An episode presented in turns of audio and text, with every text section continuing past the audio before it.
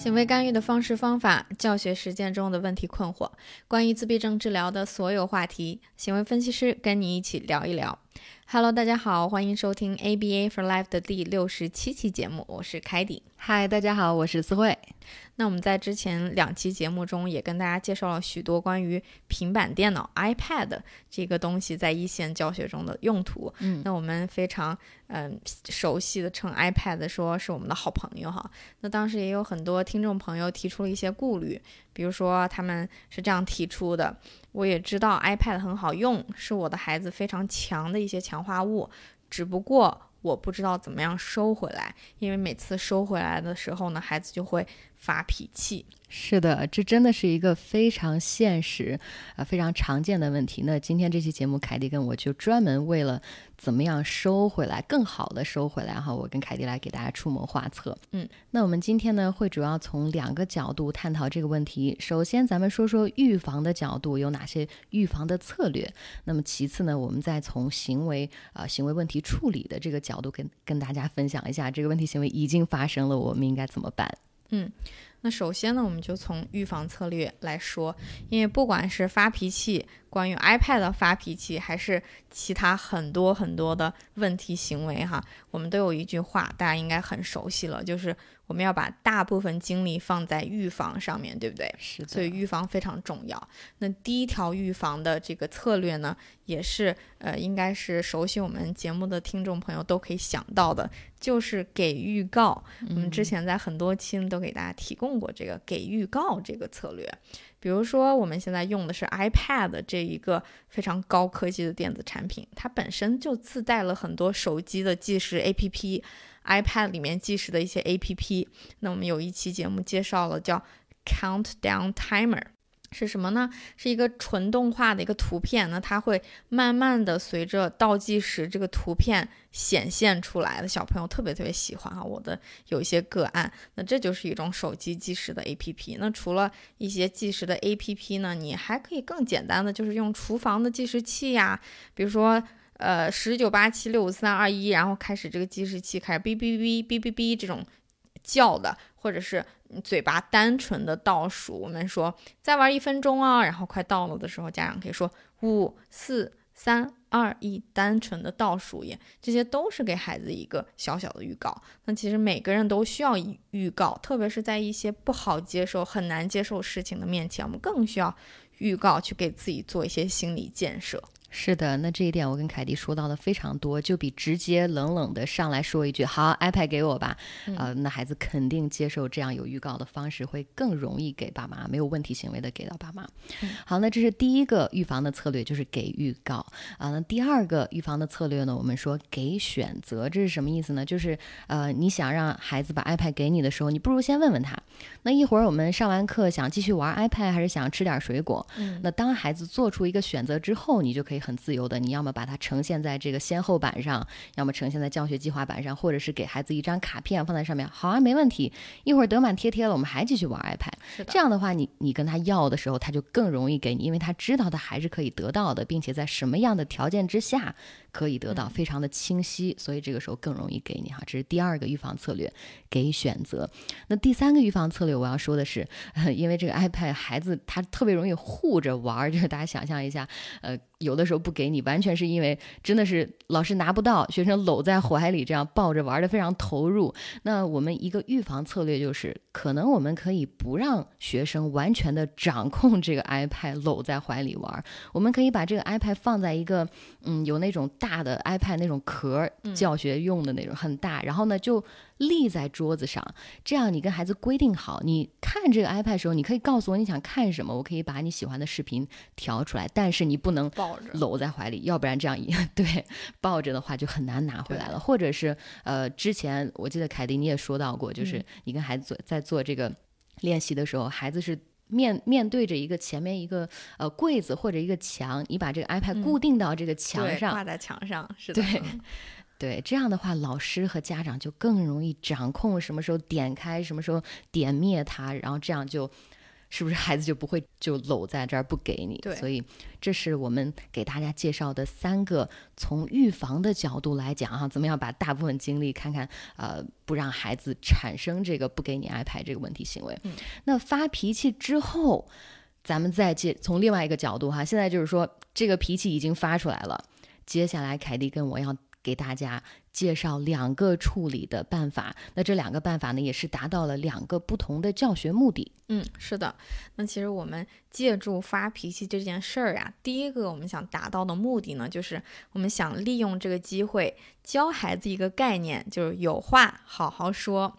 那当你刚刚跟孩子说时间到，iPad 要收起来了，然后这个时候孩子爆发了，他开始哭闹呀、尖叫呀，甚至打人呀，等等等等。我们怎么处理呢？其实我们要遵循一个大原则。这个原则呢，就是我们首先要立立即收起 iPad，对不对？嗯那是在收起 iPad 之后呢，我们要先用计划性忽略，再用功能性语言。那听起来好像是一个顺口溜，我们用大白话解释一下哈，这个操作过程其实很简单。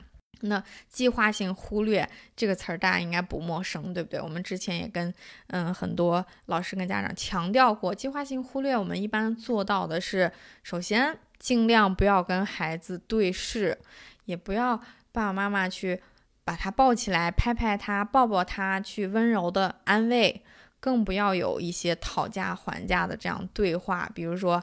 我们去看电视好不好？哎呀，iPad 玩太久了嘛，眼睛要休息一下。我们去什么什么好不好？这种 讨价还价的对话，嗯不要有这些对话。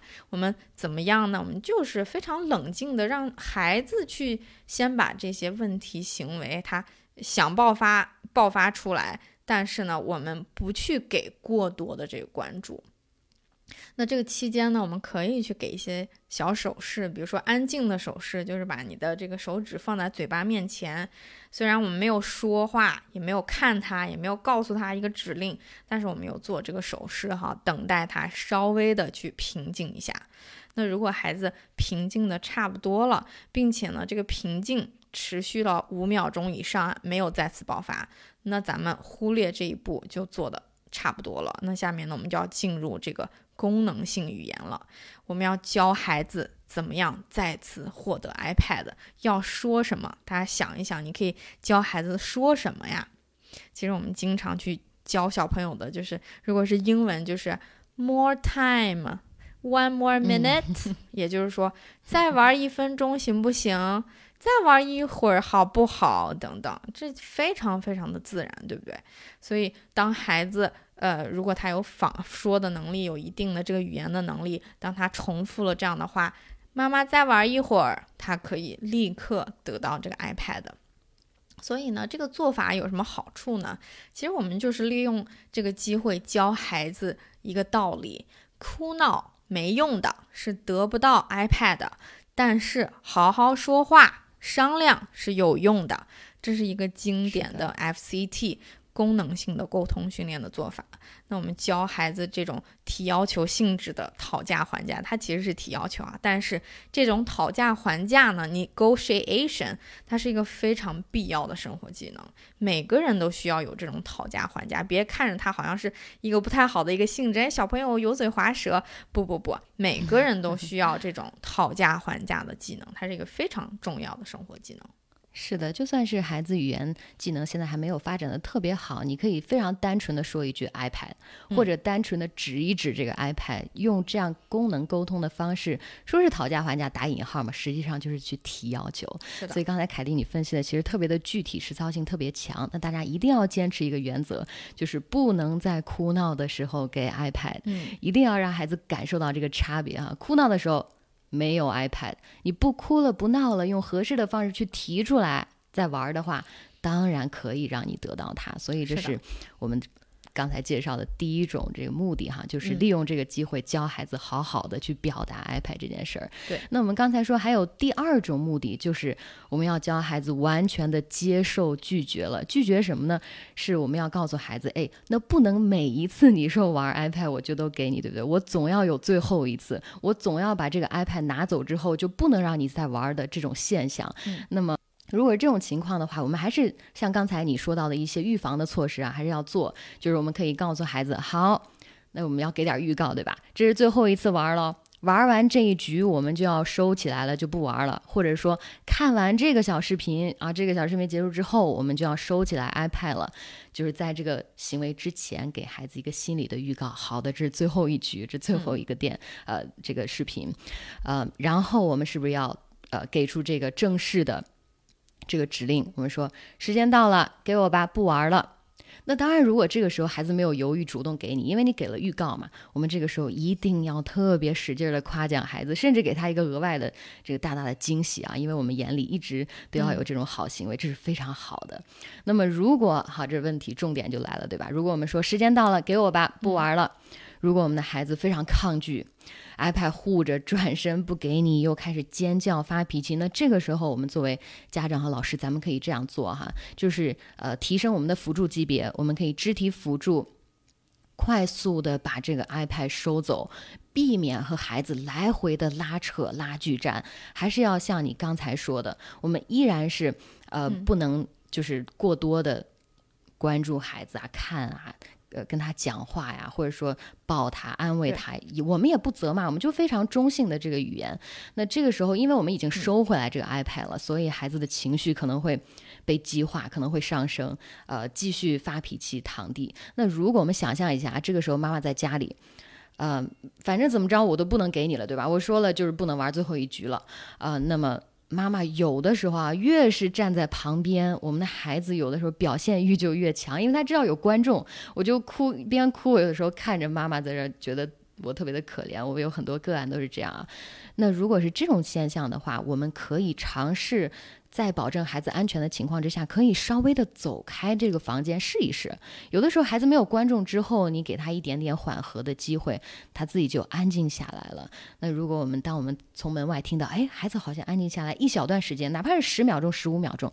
我们可以立马再走到这个房间里来，把我们的注意力再给到孩子，或者带孩子去干点别的。反正 iPad 还是不能玩，对吧？你不能说，诶，现在你又表现好了，我再给你，不行。我们说了最后一句就是最后一句，所以。这个整个的过程就是发脾气的时候还是不给。当你把这个脾气我们呃计划性忽略啊已经过去之后，你再回来，当孩子安静的时候，给他注意力，并且带着孩子玩点别的。我们的原则就是，妈妈一字千金。我说了最后一句就是最后一句，我说了不能给就是不能给。那孩子也知道了哈，通过这个几次一次，有的时候就会知道妈妈的底线。我明白了，就在这儿呢。呃，哭闹是一点用都没有了，所以未来会更加遵守妈妈的话。嗯，是的。那好的，那以上呢就是我们给大家的一些呃小策略、小技巧。当 iPad 拿走的时候，如果有些孩子会出现哭闹的情况下，我们应该怎么办？那节目的最后呢，欢迎大家一键三连，点赞、好评、转发，让更多的人了解 ABA。那我们的大本营呢是我们的微信公众号 MyStarABA。更邀请你加入 MyStar 千人中国特教社群，在那里总可以找到你需要的特教资源。是的，也欢迎特教机构加入我们的 MyStar 全国杰出特教联盟。那每个月呢，我和凯迪都会为联盟的成员开小灶，系统学习更多实操课程。那目前 MyStar 所有优秀的联盟单位，你可以在每一期播客节目详情页面当中找到我们的联盟地图，快去看看有没有你所在的城市吧。嗯，好的，本期节目就是这样，下期不见不散，拜拜。